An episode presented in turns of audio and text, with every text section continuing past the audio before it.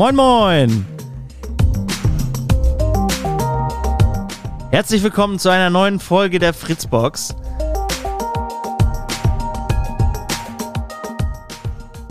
Präsentiert von unserem Freund und Partner Hamburg Energie, dem städtischen Ökostromversorger.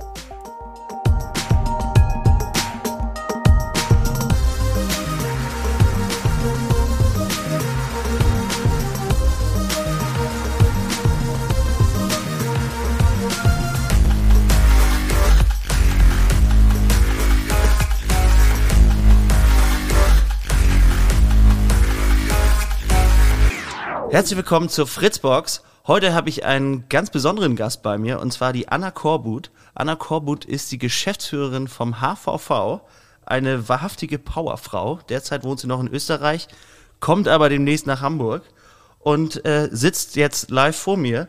Und ähm, ich würde sagen, bevor wir jetzt uns hier voll in die Themen reinstürzen, beschreib dich und deine Tätigkeit auch mal so in zwei, drei Sätzen. Mich als Person? Ja. Ja, also laut, Viele sagen große Klappe, 1,75 Meter blond, Mutter von zwei Kindern, werde 42 im Dezember, das musst du dir mal vorstellen. Und seit 16 Jahren im Mobilitätssektor unterwegs und aktuell Geschäftsführerin HVV, also faktisch die, sagt man so schön, Klammerorganisation zur sag mal, strategischen Umsetzung der Mobilitätswende mit den Verkehrsunternehmen in Hamburg und Umland. Kurz knackig, da war alles drin. Ähm, gefällt mir. Ähm, Du hast ja tatsächlich schon so einen äh, ganz ordentlichen Tanz aufs Parkett gelegt. Also wenn ich so mir mal bei LinkedIn dich mal, mir mal so dein Profil angeschaut habe, hast du ja schon so die ein oder andere Station hinter dir. Jetzt bist du beim HVV. Ähm, ich habe gehört, das erste, was du gemacht hast, war das Design und Verkaufen von Tanzsportkleidung. Was haben Sie dazu zu sagen, Frau Korbut? ja, hast gut gegoogelt. Auf LinkedIn findest du das nämlich nicht wirklich. Ähm, ich habe parallel zu meinem Studium ähm, und auch, auch zur Schule damals schon immer Leistungssport geschrieben. Ich komme aus einer leistungssportorientierten ähm, Familie. Mein Vater war schon Volleyball-Nationalspieler und meine Tante hat olympisches Gold gewonnen im Kunstturnen. Also kann man auch alles schön googeln. Und ähm, ich bin in diese Tanzsparte mit so 16, 17 Jahren reingerutscht und habe dann äh, mich dem Standardtanzen gewidmet. Habe das aber immer parallel zu meinem Studium gemacht. Also ich habe dann auch klassisch BWL und VWL studiert, habe dann auch angefangen zu arbeiten bei der Deutschen Bahn damals ähm, und habe dieses Tanzen durchgezogen, bis ich 34 war, glaube ich, habe ich aktiv aufgehört. Und in der Zeit habe ich auch wirklich ein eigenes ähm, Atelier für Tanzsportbekleidung gegründet. Einfach aus dem Effekt heraus, müsst euch das so vorstellen, ähm, wenn, du, wenn du im deutschen Bundeskader bist, dann wirst du gesponsert. Dann kriegst du faktisch die Klamotten gestellt. Und ich fand die fürchterlich. Mhm. Also ich sah aus, ja. Und jetzt bin ich großblond und hellhäutig und dann hat man mich mal für so ein internationales, wichtiges Turnier in so einen eierschalenfarbenen Fummel gesteckt. Also ich sah aus wie der Geist persönlich. Das war der ausschlaggebende Punkt, gesagt habe, ich mache mir meine Klamotten selber und habe dann ein Atelier gegründet. Und das habe ich auch parallel gemacht bis 2016. Dann habe ich das an meine Freundin übergeben, ähm, weil sich das beruflich einfach nicht mehr ausging. Aber es stimmt. Freizeit ist nicht so dein Ding.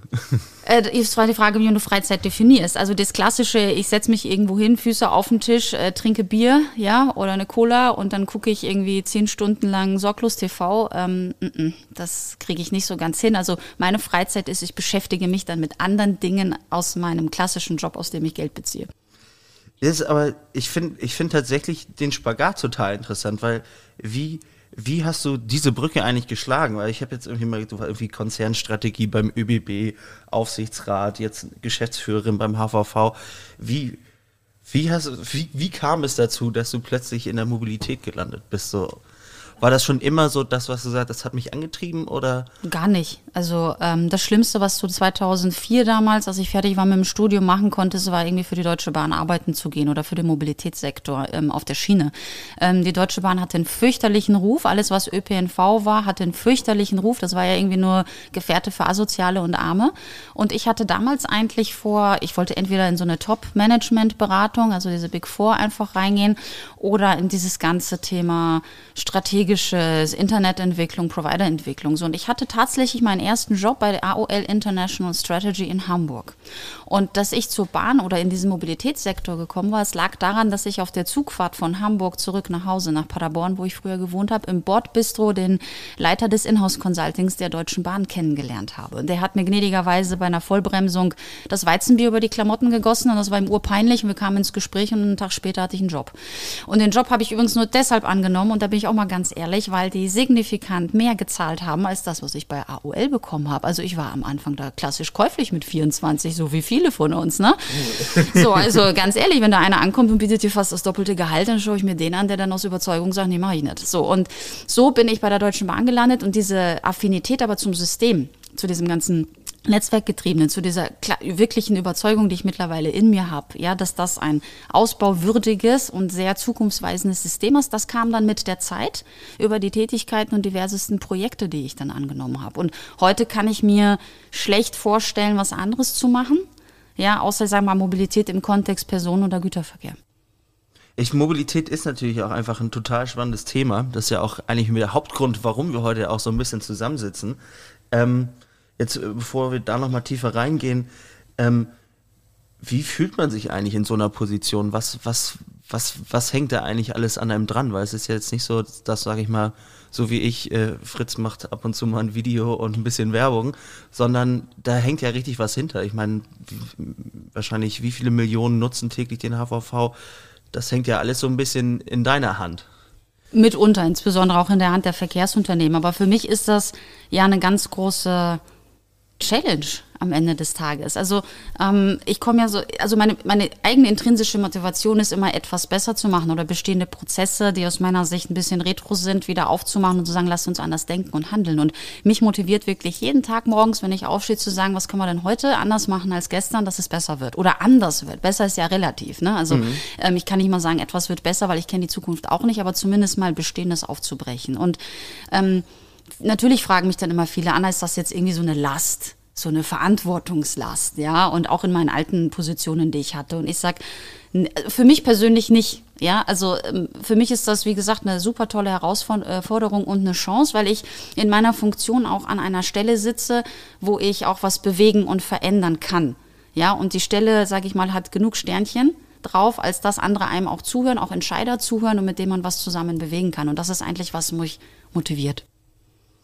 Das finde ich äh, sehr, sehr interessant. Ähm, vor allem, ähm, sage ich mal, so ein bisschen so, so eine doofe Frage, was mich aber bei dir tatsächlich trotzdem interessieren würde, ist, würdest du sagen, dass du als Frau immer mehr machen musstest als alle anderen oder bist du sowieso schon so unter 150 Prozent funktioniere ich gar nicht?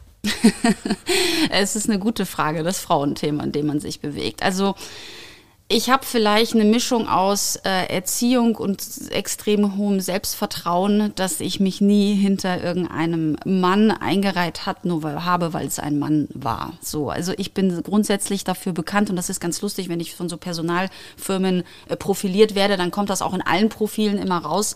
Ähm, ich habe mich am Anfang mit großer Klappe vorgestellt oder laut. Das ist auch das, was da wirklich drin steht. Jetzt nicht negativ gemeint, sondern im Sinne, ich sage das, was ich denke ähm, und ich artikuliere das auch laut. Also ich habe im Summe nicht als Person kämpfen müssen, äh, dass man mir zuhört. Was ich viel mehr für mich tragender war, äh, war mein Alter. Also ich bin sehr oft gescheitert oder nicht weitergekommen, weil ich als zu jung empfunden worden bin. Und natürlich eine schwierige Phase, und das gebe ich zu, war im Rahmen meiner zwei Schwangerschaften, die ich hatte. Insbesondere bei der ersten, die für mich dann mit einem sehr hohen Kampf verbunden war, an meiner damaligen Position bleiben zu dürfen. Und das ist etwas, was ich als extreme Unfairness ab, also verstanden habe. Und auch bis heute dann jede Frau nur ermutigen kann, ähm, kämpft dafür. Lasst euch da nicht unterkriegen, schreit laut raus. Ich würde auch sagen, den Kampf hast du gewonnen. Ähm, ich wusste, wann wen ich mich wenden muss. genau. Ähm, dieses Jahr ist ja tatsächlich auch ziemlich viel beim HVV passiert. Es gibt jetzt einen kompletten Relaunch, auch so ein bisschen angelegt an HVV Switch. Das ist ja quasi der Beitrag vom HVV sage ich mal, auch nochmal dieses New Mobility so ein bisschen mit zu fördern, Carsharing, was es da nicht alles gibt. Wie sieht denn so ein bisschen, oder wie sieht 2022 denn für die Hochbahn und für die, sag ich mal, die Nutzer in Hamburg aus? Was wird sich da alles tun? Also wir haben ja im Oktober ähm, HVV-seitig ja den äh, Markenrelaunch hingelegt. Das heißt, wir haben ja den ganzen HVV in neuen in einen neuen Ansprachekonzept gegossen. Wir haben es in neue Farben, sage ich mal, wirklich gegossen. In sehr ähm, aufsehenerregende Farben, wie ich finde. In so ein komplett neues Design. Dankeschön. Ins komplett neue Design und Look and Feel. Und ich glaube, 2022 haben wir als HVV zwei zwei bis drei ganz große Aufgaben zu leisten. Ja? Ähm, die erste wird sein, wie überzeugen wir erstmal unsere Kunden wieder unser System zu nutzen, Kunden und Nicht-Kunden? Wie schaffen wir es da überzeugende Angebote zu schnitzen?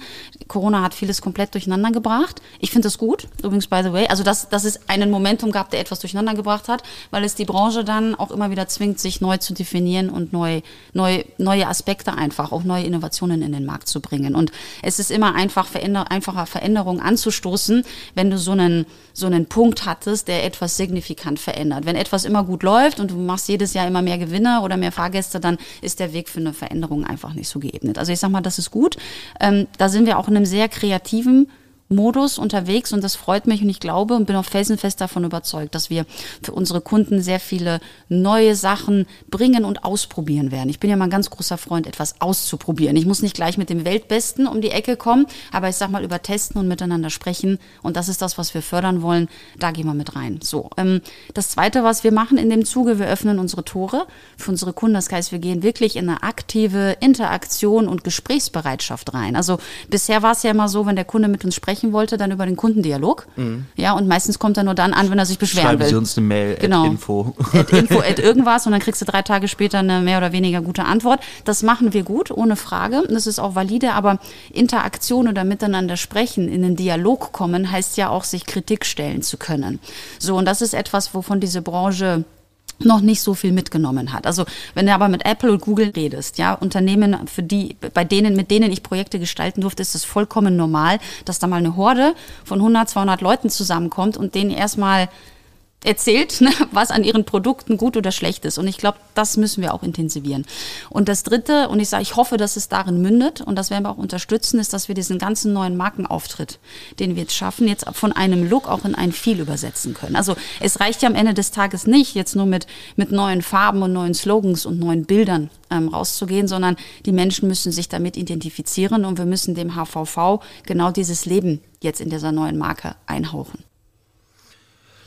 Das ist tatsächlich ja recht viel. Ich finde es vor allem auch interessant, wo du gerade sagst, so irgendwie Veränderungen irgendwie, dass es halt häufig erst immer, sag ich mal, so weit kommen muss, dass es eigentlich nicht mehr anders geht. So, ich finde irgendwie Corona, eigentlich hatten wir gesagt, wir wollten nicht drüber sprechen, aber finde ich tatsächlich sehr lustig, dass es da halt echt ähm, auch jetzt so generell, sage ich mal, das E-Commerce so ein bisschen in die Richtung, auch wenn man jetzt so Gorillas, Flink und so sieht, dass das ja Sachen gibt, die ja schon vor ein paar Jahren wie mit Go Butler in, schon in die Richtung ausprobiert wurden, aber jetzt, sage ich mal, durch, äh, durch das ganze Corona-Thema jetzt ja irgendwie so einem auch so ein bisschen die Wahl genommen wurde, wie man es eigentlich macht, sondern man hat ja so ein bisschen auch die Pistole auf die Brust bekommen.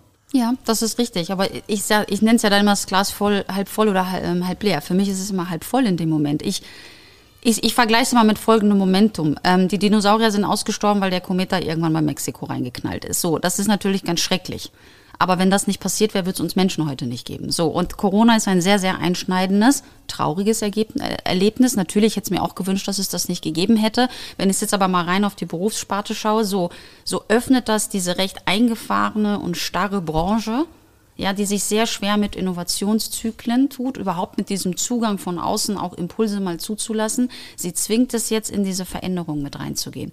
Die Tarife, die wir anbieten, sind nicht mehr State of the Art. Die Leute sitzen im Homeoffice, die Arbeitsmodelle, die privaten Modelle ändern sich einfach und wir müssen darauf Antworten finden. Wenn wir das nicht tun, dann wird uns langfristig die Kundschaft wegbleiben, dann werden uns die Einnahmen wegbleiben. Das erzeugt Druck bei der Politik.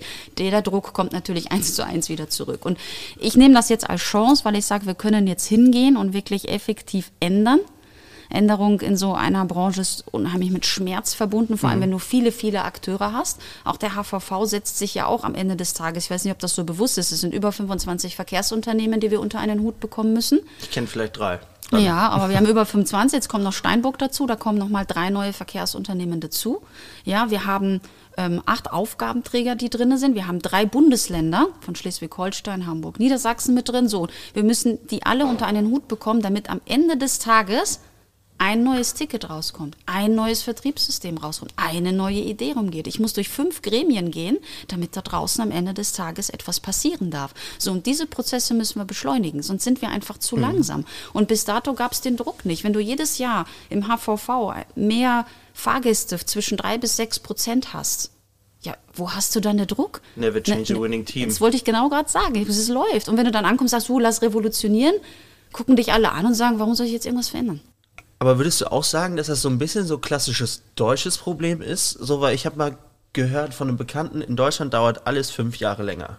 Irgendwie egal, worum es, sei es äh, Pizzalieferservice, ähm, Online-Banking, sonst was. So, äh, ich meine, jetzt kommt also ich bin halber Niederländer zum Beispiel, in Holland kannst du in jedem blöden Kiosk mit Apple Pay sonst was bezahlen. Und dann bist du jetzt hier in Hamburg, wo du sagst so, hey, auch irgendwie schon so, eigentlich so die digital, eine der digitalsten und grünsten Städte irgendwie in, Ham in Deutschland. Und ähm, bist dann aber hast irgendwie dann trotzdem das Gefühl, du bist noch zehn Jahre zurück auf so eine gewisse Art und Weise, weil es halt irgendwie doch noch nicht so ganz angekommen ist. Ja, es ist, es hat auch sehr viel mit, sage ich mal, der deutschen Kultur, dem deutschen Rechtswesen zu tun. Es hat sehr viel mit dem föderalistischen Gedanken in Deutschland zu tun. Ich meine, wir schaffen es ja mit 16 äh, Bundesländern, uns in allem tot zu quatschen. Das ist auf der einen Seite gut und Demokratie ist natürlich auch gut, aber am Ende des Tages muss man halt schauen, ähm, in welche, auf welchen Ebenen ist es wie anzuwenden? Also es, es klingt vielleicht am Ende des Tages blöd, ja, aber ähm, wenn, wenn zu viele Leute am gleichen sitzen und mitgestalten, dann hast du auch zu viele Bewegungen, zu viele Eigeninteresse, zu viele Silo-Gedanken, ja. Und ähm, gepaart mit dem Faktum, dass die Entscheider natürlich auch alles Alpha-Tiere sind. So, und, und Alphas haben es in sich, dass sie auch ihres durchsetzen wollen und Kompromissbereitschaft. Und was sind Kompromisse? Das ist die Einigung auf den letzten, kleinsten gemeinsamen Nenner. Und die Sprünge sind dann nicht so weit. Und das ist etwas, woran es in Deutschland an vielen Ecken, ich sag mal, bewusst krankt. Da gibt es einfach Kulturen oder also Commitments darauf, wo es schneller und besser funktioniert. Und da wirft es uns zurück und das ist sehr schade.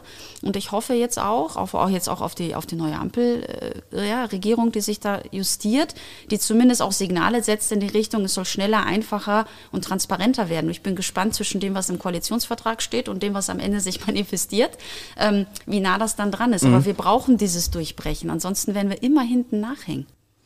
Ähm, wo du gerade auch schon so den Schwenk zur Politik gemacht hast, ich sag mal, oder ich sag, ich sag mal, aber ähm, der HVV ist natürlich ja auch eigentlich ein staatliches Unternehmen. Wie ist es eigentlich, sage ich mal, in der Position als Person, als Geschäftsführerin eines solchen Unternehmens mit so politischen Richtungswechseln eigentlich hauszuhalten? Weil ich sag mal so, jede Partei hat ja irgendwie dann wieder so ein bisschen seine eigene Agenda. Ich hatte mit Markus drüber gesprochen, wo der meinte, äh, in, als die CDU in Hamburg noch äh, regiert hat, da sollte hier eine Straßenbahn gebaut werden. Und dann wurde das alles wieder über den Haufen geworfen, als dann der Wechsel von CDU zur SPD kam. Wie geht man damit um, so sag ich mal, mit den Zügeln in der Hand? Es ist manchmal, erfordert dieser Job auch eine sehr hohe Ambivalenz, ja, und äh, ein Feingefühl. Und ich sage immer ganz, ganz einfach zu meiner Person, ich bin weiß. Also ich gehöre jetzt keiner Partei an, ja, ich habe eine weiße Flagge. Ich setze mich für, für die Themenfelder ein. Ja, also ich bin die, die sagt, das ist für mich rational nachvollziehbar, das ist argumentierbar, so bin ich nun mal gestrickt und deshalb möchte ich das haben oder deshalb finde ich, das ist richtig, dass wir das tun. Wir haben im HVV den Vorteil, dass die Regierungskonstellation, die hier schon seit einiger Zeit vorherrscht, also SPD, Grüne, jetzt auch eine ähnliche Abbildung auch auf Bundesebene bekommen wird. Da kommt mhm. dann halt noch die FDP mit dazu, aber de facto haben wir hier also ein sehr hohes Alignment, was uns jetzt sehr gut tut. Wenn das jetzt komplett diametral gewesen wäre oder wenn sich auch eine Richtung in Hamburg verändern sollte, dann wird das natürlich auch Implikationen auf die Verkehrspolitik haben. Wenngleich ich trotzdem sagen muss, dass jetzt alle regierungsbildenden Parteien da draußen das ganze Thema Mobilität und Verkehrswende sehr wohl auf der Agenda haben und das massiv unterstützen. Also die Frage ist nur, in welcher Ausprägung und haben Sie das richtige Personal dafür, das auch entsprechend zu schieben. Das ist ein großer Vorteil und eine große Veränderung zu, zu vor 15 Jahren, als ich in dieser Branche angefangen habe. Da gab es andere Themen. Da stand die Autopolitik, die, die Luftpolitik einfach noch viel höher angesiedelt als das, was wir aktuell auf der Schiene erleben. Und das ist ein sehr positiver Wandel. Ich finde es tatsächlich auch äh, sehr interessant, dass es, sag ich mal, plötzlich ja, also Fliegen ja irgendwie immer so das Nonplusultra irgendwie war, dass das jetzt wieder so ein bisschen was heißt wiederkommt, ist natürlich einfach eine super schlaue Idee, sich fortzubewegen mit der Bahn. Aber wie ist denn deine Vision denn auch so? Was glaubst du, kann jetzt natürlich der HVV in Hamburg, aber auch so das Schienennetz generell in Deutschland verbessern? Ich glaube, sie müssen einfach also es, es gibt ja zwei Constraints. Wenn, es, wenn ich jetzt mal auf deutscher Ebene erst antworte, ähm, es, es gibt einen sehr hohen Nachholbedarf in der Qualitätssicherung der Schiene und der Infrastruktur. Ja, die Deutsche Bahn hat, und da gibt es Millionen Gründe für, will ich auch gar nicht thematisieren, es verabsäumt oder ist nicht geschafft, ja, die infrastrukturellen Maßnahmen, Instandhaltung von Schiene, Ausbau von Schiene etc. durchzuführen, was sich dann manifestiert in sehr hohen Verspätungen. Also ich meine, der Fernverkehr schafft irgendwie eine Pünktlichkeit um die 80 Prozent, wenn überhaupt, dass jeder fünfte Zug kommt zu spät, das kann es nicht bringen, ja. Ich sag mal, das ist ein Faktor, was sie schaffen müssen, ähm, um einfach ein zuverlässiges Medium zu sein, ja. Und das ist ja, was der Kunde am Ende des Tages erwartet. Das ist zwar sehr interessant, weil wenn man, wenn ich es mit dem Auto vergleiche, wenn du ins Auto einsteigst und du fährst los, weißt du auch nicht, ob du in den Stau kommst. Ähm, wenn du also in den Zug steigst ja, und auch nicht weißt, ob du jetzt fünf, sechs Minuten früher oder später ankommst, aber beim Zug wird das viel stärker gewichtet. Ähm, das gleiche hast du auf der ÖPNV-Schiene. HVV hat die gleiche Herausforderung. Wir wollen mehr Angebot. Ja, egal ob auf der Straße oder auf der Schiene, aber uns, wir kommen in massive Kapazitätsengpässe rein. Die Bahnhöfe sind voll. Du kriegst in Hamburg Hauptbahnhof nichts mehr rein. Ja, du kriegst Altona nichts mehr rein. Das Dammtor ist voll. Und jetzt sagen wir, wir wollen noch mehr Mobilitätswende. Wir wollen noch mehr Angebot. Wir wollen noch mehr Leute in die Systeme begeistern. Und wir werden dafür eine Lösung finden müssen. Das ist immer das eine infrastrukturelle. Und du weißt selber, den Hauptbahnhof kannst du ja nicht mal eben wegsprengen und dann jetzt mal 30 Gleise mehr dahin. Das kann man machen. Ne? Muss man ähm, aber nicht. Muss man sich überlegen, äh, ob man dafür eine Mehrheit und verlangen, auch wie lange das dauert. Also die Planfeststellungsverfahren, also alleine die U5, die da jetzt gebaut werden soll. Also das, das ist jetzt vor meiner Zeit angefangen und wird nach meiner Zeit beendet werden. Also da muss man sagen, welche Zyklen das sind. So, aber die Verkehrsnachfrage entwickelt sich schneller. So, und das zweite wird sein, dass wir aber auch tarif- und angebotsseitig uns voll offener hinstellen müssen. Wir haben alle unsere unsere Silos. Dann gibt es den DB Navigator, dann gibt es halt die HVV-App, dann gibt es dann Switch und dann gibt es noch, ich glaube, 800 andere Apps in Deutschland, die in irgendeiner Form Mobilität verkaufen. Dann gibt es die ganze Mikromobilität, die dazukommt. Dann gibt es die ganzen Carsharer und ich weiß nicht, was in Zukunft noch alles dazukommt. Und wir schaffen es aktuell in Deutschland noch nicht, das auf eine gemeinsame Plattform zu stellen, egal ob ne, am HVV oder auf deutscher Bundesebene. Es ist unheimlich schwierig und erfordert unheimlich viel Kraft, diese Angebote vernetzt einfach darzustellen. Und da haben wir Nachholbedarf, weil das, was du am Ende des Tages erwartet, erwartest, ist auf gut Deutsch, du machst irgendwas auf auf deinem Handy oder auf deinem Mobile Device, du hast die Angebote, du hast den Preis, du drückst irgendwo drauf und es geht los. Also würdest du auch sagen, dass man das, was wir gerade so ein bisschen mit den Bundesländern hatten, haben wir auch, sag ich mal, dass es totgequatscht wird, auch so ein bisschen mit den Mobilitäts-Apps also quasi. Ja. Man hat ja auch, sag ich mal, ob du jetzt in Berlin hast du was anderes als in Hamburg. Ja. Sprich, du wärst dafür, dass man sagt, so ein, ein übergreifendes quasi ein Open Source ein Open Source Zugang zu diesem ganzen Thema. Also ich bin da vielleicht sehr radikal in meinem Zugang, aber ich habe äh, eins immer in einer, in einer, Betriebswirtschaftslehre gelernt. Tu das, was du kannst und lass die Finger von Sachen, die du nicht so gut kannst. So, und wir sind am Ende des Tages ein Verbund und wir arbeiten mit Verkehrsunternehmen zusammen. Verkehrsunternehmen sind eine produzierende Einheit. Die müssen sicherstellen, dass wir ordentliche Gefäße haben, die da draußen fahren. Das muss sicher sein, das muss sauber sein und es muss kommunikativ top begleitet werden. Das ist das, was der Kunde erwartet. Sind wir IT-Buden? Nein. Nein. Sind wir dafür prädestiniert, Apps zu bauen und uns zu überlegen, wie man mit Data umgeht? Gibt es vielleicht andere, die das, die deren Hauptkerngeschäftskompetenz das ist? Ja. Schaffen wir es, IT-Kompetenz in Verkehrsunternehmen oder im Verbund aufzubauen? Ja, natürlich. Aber haben die die gleiche Freiheit wie in Startups, wie bei Google, wie, wie sie alle heißen? Nein, haben sie nicht. Haben sie die entsprechenden Manager? Ich, ich nehme da mich mit rein. Also könnte ich ein Tech ähm, Vernetzungs-, Vertriebs-, Data-Dingsbums leiten. Nein, kann ich nicht. Äh, Habe ich nicht gelernt. Ich kann Mobilität, also mit in Zügen, ja. Ich bin der felsenfesten Überzeugung, dass du Kompetenzen trennen musst. Ja, Verkehrsunternehmen werden auch nicht zum Mond fliegen. Ja, oder kommen wir jetzt auf die und sagen, na ja, wir könnten ja eigentlich, wir könnten das ja eigentlich über die Luft machen. Komm, wir gründen jetzt hier irgendwas. Also, das ist doch Hanebüchen, was wir machen. So, und ich tue mich sehr schwer damit. Ich hatte gestern erst eine sehr interessante Diskussion dazu in Berlin, weil man mir sagt, na ja, jetzt gründen diese VDVs oder diese ganzen Vereinigungen der Verkehrsunternehmen irgendwie so eine App und bauen das und wollen das behalten, weil sonst nimmt es ein Google weg. Und ich so denke, ja, und dann? Und was passiert da, wenn es Google wegnimmt? Was heißt wegnehmen? Wir sind in der Wegnehmen. Muss man da nicht in Symbiosen denken? Ja. Antwort, nee, dann zahlen wir Provision. Habe ich gesagt, ja, kriegst aber mehr Fahrgäste. Ne? Also man, man muss das nehmen und geben. Und ich bin da eine Auffassung, dass wir über kurz oder lang, wenn wir in der Geschwindigkeit mithalten wollen, Kompetenzen anders aufteilen müssen.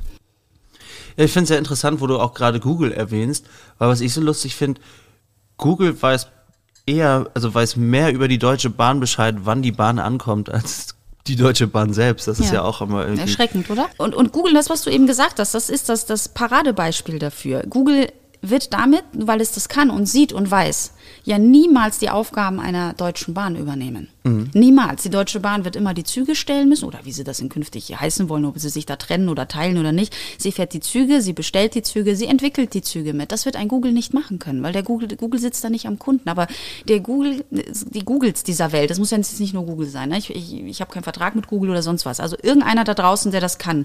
Metaverse, nennen wie du es möchtest. Die sind darauf spezialisiert. Die haben Hundertschaften von Leuten so. Und wenn die doch besser wissen, wo der Zug ist, weil sie es besser orten können, warum nehme ich diese Informationen dann nicht in den Debbie Navigator auf und sage, wir zeigen dir Echtzeitinformationen und ich muss nicht schauen, ob der Zug da über ein Stellwerk fährt, was dann am Ende des Tages doch nicht angeschlossen ist, weil irgendwie ein Rabe ein Kabel zerfrissen hat. Also ähm, ich tue mich damit sehr schwer. Wir versuchen dann nämlich Kompetenzen gerade zu bündeln. Ähm, für die wir einfach nicht erschaffen sind. Und ich muss mir doch immer, und das habe ich gelernt als Managerin, hol dir die Leute, die es können und lass selber die Finger davon. Stärke deine Stärken mhm und red nicht immer über deine Schwächen. Ich finde es tatsächlich sehr, sehr cool, wie du das, wie du das ausdrückst, weil es ist tatsächlich ja, also gefühlt für mich, so sage ich mal, Leute oder viele Menschen so in Managerpositionen haben ja, sag ich mal, die, deine Reflektiertheit in dem Ganzen. Weil es ist ja häufig eigentlich so, dass, dass auf solchen Positionen zu sagen, kann ich nicht, äh, also nicht ja quasi häufig schon so ein bisschen gleichgesetzt wird, dann sollst du dir einen anderen Job zu suchen. Ja, genau. Aber halt den Ansatz zu sagen, so, hey, Schuster, bleib bei deinen Leisten, ich kann das richtig gut, dafür kann er das, viel besser als ich, zu sagen, so irgendwie seine Expertisen zusammenzuschmeißen, finde ich, äh, was du auch mit, den, mit der Symbiose generell gesagt hast, ein, ein, einen sehr, sehr interessanten ein, an, äh, Ansatz einfach in dem Ganzen, weil es, glaube ich, zu viel oder zu sehr immer darauf geachtet wird, so, was, wie kann ich irgendwie das, den Stück, das Stück Kuchen so groß wie möglich für mich machen. Ja. Und äh, so, so wenig wie möglich abzugeben und gar nicht so in den Konsens zu kommen, dass man sagt so, hey, wie machen wir es eigentlich generell, wie machen wir es wirklich besser? Ja, aber das ist auch das Thema des Menschen, da kommt wieder der Faktor Mensch rein. Der Mensch ist wenn er ein Alpha-Mensch ist, natürlich auch getrieben. Seine, jeder, der Machiavelli gelesen hat, eins meiner Lieblingsbücher, weiß ja, dass an dem Punkt kommt ja auch dieser machtgetriebene Faktor. Natürlich möchte man dann da sitzen, das Krönchen und Zepter in der Hand und dann allen erzählen, wie es rennt und dann jedem erzählen, ich war es. Natürlich stellt man sich nicht vorne hin, sondern andere sollen sagen, man war es. Das ist das Allerschönste. Ne? Das ist ja auch alles in der Summe gut. Ja, trotzdem muss man sich darauf bekennen und das ist eine sehr starke Philosophie. Ähm, ich habe zwei Top- Coaches, die mich mein Leben lang, bisher mein Berufsleben immer begleiten. Leute, die viel weiser und viel älter sind als ich und schon viel mehr, sag ich mal, Shit da draußen erlebt haben in ihrer Berufswelt, mit denen ich sehr stark in Interaktion und auch in dieser Reflexion bin. Ja, und das geht das Gleiche wie bei Personaleinstellungen. Ich muss nicht Leute einstellen, die das können, was ich kann. Ja, ähm, ich muss Leute einstellen, die das abdecken, was ich nicht kann. Und ich frage immer die Leute, was kannst du nicht? Ich so, ich kann verdammt viel nicht. Aber das erste, was ich nicht kann, ich kann kein Excel. So, Outing hoch 10, dann sagen, ich, dann sagen sie, wie kann das sein? Ich so, ich kann keine Pivot-Tabelle. Ich bin froh, wenn ich da äh, so eine kleine Formel einbauen kann. Und Formel heißt, wenn ich weiß, wo man das Plus- und Minuszeichen und Summe über alles ziehen kann, da hört meine Kompetenz auf. Ja, warum? Ich habe mich nie damit befasst und ich hatte immer irgendeinen da, der konnte, der konnte es besser und der hat es dann halt immer so gemacht. So, also was ich sagen möchte, ich werde mich auch jetzt mit fast 42 nicht hinsetzen und sagen, ich bin da jetzt Managerin und deshalb muss ich jetzt Excel haben. Nein, ich habe aber tolle Leute, die in der Lage sind, das Ding so zu verarbeiten, dass ich das Arbeitsergebnis dann bekomme, wie ich es brauche weißt du, um, um mhm. arbeiten zu können. Und das ist immer so ein ganz kleines operatives Beispiel. Aber ich bin, aus meiner Sicht tue ich dem Unternehmen nur dann gut, wenn ich diese Diversität in den Feldern reinbringe. Das heißt, ich muss auch abgeben und vertrauen. Vertrauen ist ein Riesenthema. So, ähm, abgeben. Abgeben klingt ja immer was, ne? Oder äh, wegnehmen. Ne? Was ist, es hat nichts mit wegnehmen zu tun. Und wir werden früher oder später an unsere Grenzen kommen. Ähm, in der Entwicklung, wenn wir es nicht schaffen, ähm, aufzumachen und da Menschen ranzulassen, die einen anderen Zugang dazu können und es schneller entwickeln können als wir. Finde ich echt wirklich ein richtig klasse Ansatz. Also ich kann zwar nicht Machiavelli äh, zitieren, aber Jürgen Klopp äh, beim FC Liverpool hat ja tatsächlich auch, der sagt, es hat auch kein Problem damit, sich hinzustellen, zu sagen, hey, ich bin nicht der Smarteste hier auf dem Platz, aber was ich gut kann, ist irgendwie zu, ich sehe, wer was gut kann und kann mir ein gutes Team zusammenstellen. Und das finde ich einfach, ist, ist ja auch einfach so ein bisschen das Ding irgendwie zu sagen, so, hey, man muss nicht alles irgendwie machen, nicht alles können, aber am Ende geht es ja darum, dass das Ergebnis irgendwie stimmt.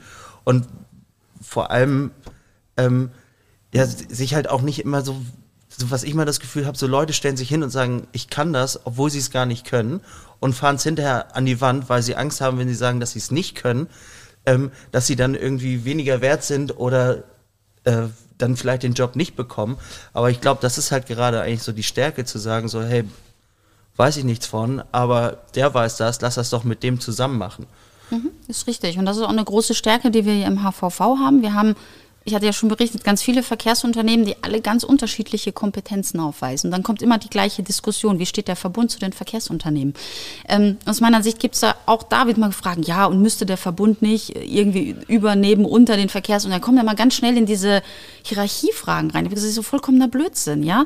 Ähm, der Verbund hat eine Aufgabe, die Verkehrsunternehmen haben eine Aufgabe. So, und wir müssen uns immer so zusammen, und das ist auch manchmal, ich sondiere, wer kann was am besten. So, und da lege ich die Kompetenz und die Aufgaben hin. Und ich glaube, deshalb fruchtet das auch so gut hier im HVV. Und deshalb sind wir auch schneller in der Umsetzung. Ja, Klammer auf, wir sind immer noch zu langsam, Klammer zu, aber im Vergleich zu anderen Verbünden in Deutschland. Sogar, ich sage sogar im Dachraum, weil ich jetzt die Erfahrung Deutschland, Schweiz, Österreich habe, ja, ist der HVV mit Abstand am schnellsten und am innovativsten unterwegs. So, und das muss man an die Kritiker da draußen auch immer sagen. Natürlich, wir sagen, weil es ist nicht gut genug ist. habe ich gesagt, alles super, ich lade euch nach äh, Berlin ein, gebt euch das mal. Ich war mhm. erst gestern da, have fun. Ich lade euch nach München ein, viel Spaß im Chaos. Ja, kommt auch gerne nach Wien. Das wird auch immer wieder als so das Highlight der, der, der äh, Mobilitäts immer Haller gesehen. Ja, das ist gut. Ja, aber das hat Stärken und gleichzeitig auch Schwächen, ja. Und, und ich sag nur, wir haben, wir haben hier sehr, sehr gute Voraussetzungen und schon ein sehr hohes Level erreicht und eine vergleichbare hohe Geschwindigkeit. Wenn mich einer mal persönlich fragt, natürlich geht das noch schneller. Ja, und natürlich musst du da auch, auch, äh, sag ich mal, eingeschwungene Zöpfe abschlagen und sagen, so, jetzt, jetzt müssen wir es mal anders drehen und wenden.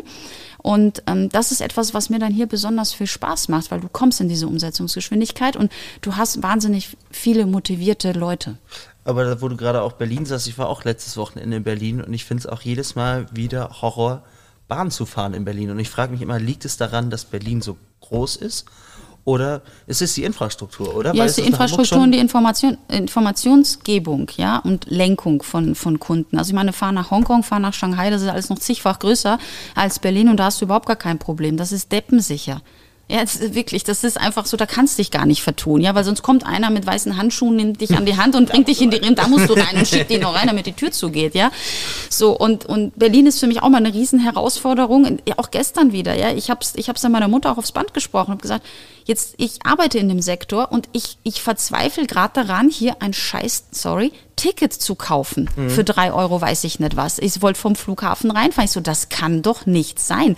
Wenn ich jetzt nicht geübt wäre in dieser Branche, zu wissen, über welche Kanäle ich mir vielleicht was ziehen kann, dann, wär, dann hätte ich meinen Zug verpasst. Ich hätte zehn Stunden vor diesem Automaten gestanden, der am Ende nicht NFC-fähig ist, ne? also nichts mit Handy bezahlen. Mhm. Man muss eine Karte rausquatschen, ja, dann nimmt er aber keine österreichischen Bankkarten. Ja, toll, danke. Ja, also, ja, ja Kleingeld, sorry, ich habe kein Bargeld. Ja, dann stehst du wieder, dann bist halt der Letzte und sagst, fährst jetzt schwarz. Ich habe gesagt, das kannst du jetzt auch nicht machen. Ne?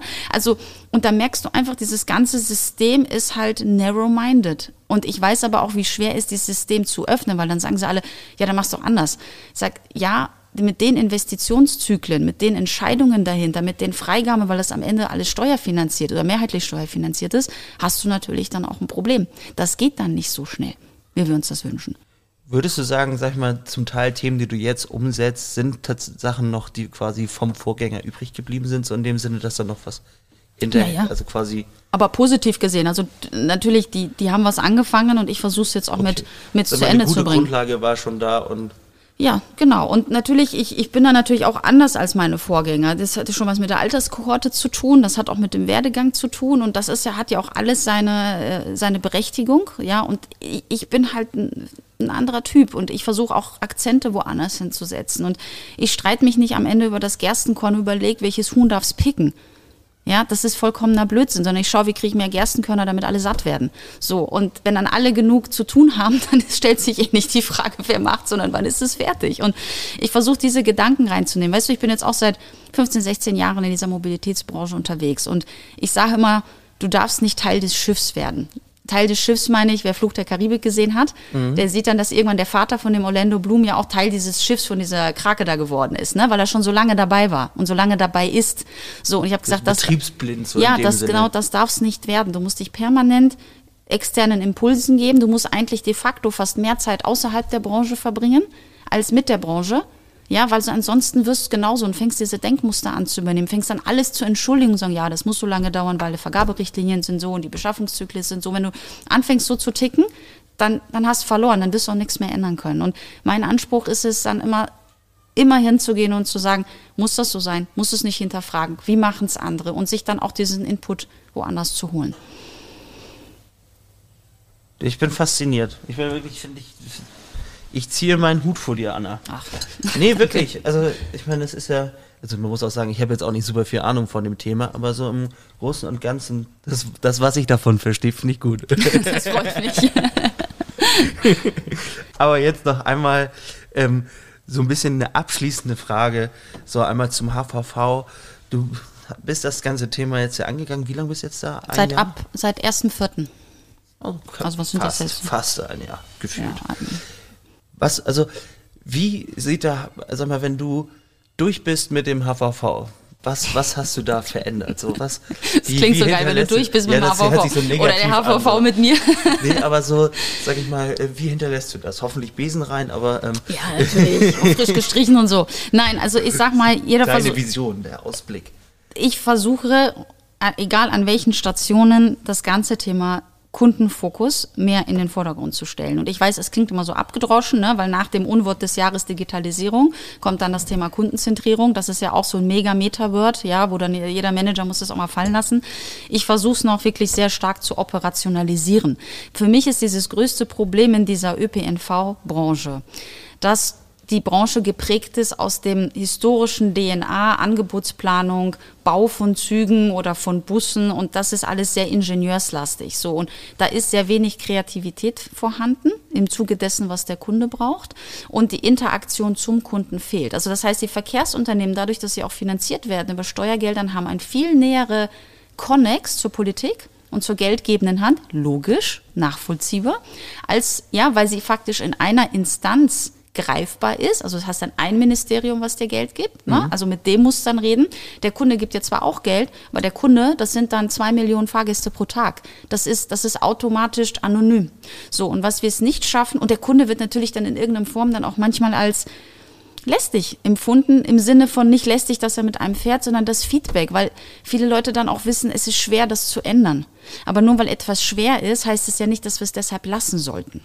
So, und ich bin, ich bin dafür, also meine, meine Energie geht da rein, diese Aspekte aber reinzunehmen und, und vereinfachte Verfahren zu suchen, hinzugehen und zu sagen, wo können wir es dann doch ändern? Und dann auch das aufzubrechen und zu sagen, es lässt sich ändern. Es lässt sich alles übrigens, by the way, ändern. Man braucht da wieder die Impulse von außen. Wollen. Ja, man muss es wollen, man muss es zulassen. Und das ist immer das Thema des Zulassens. Weil warum sollst du wieder etwas machen, das war seit 30 Jahren eh safe, ne? So, und, und das ist da, wo ich mal versuche, einen Trigger reinzugehen. Konkret heißt das jetzt auch, wir werden jetzt im nächsten Jahr wirklich mit diesen, ich nenne es einfach ganz platt, Kundenworkshops beginnen. Wir werden echte Kunden und Nicht-Kunden aus dem HVV über unsere Kanäle einladen zum Gespräch. Ob jetzt, ich hätte es gern live, wenn es Corona nicht zulässt, machen wir es virtuell das ist mir egal, das wird mich davon nicht abhalten.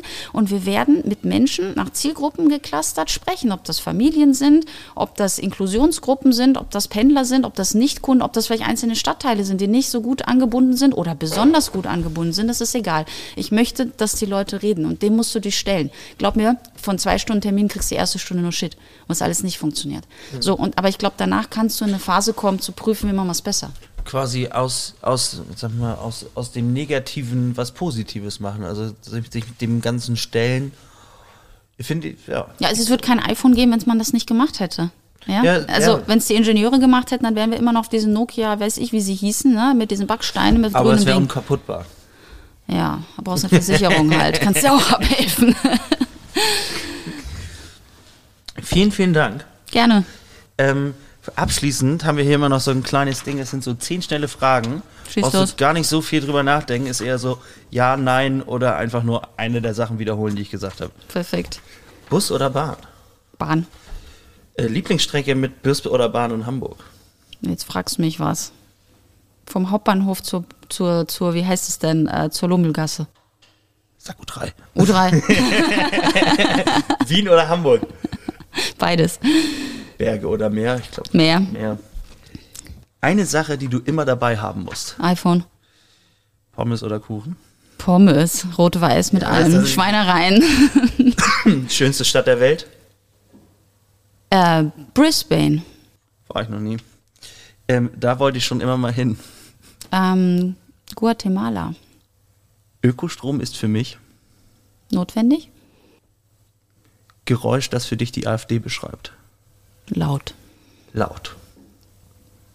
Vielen, vielen Dank. Gerne.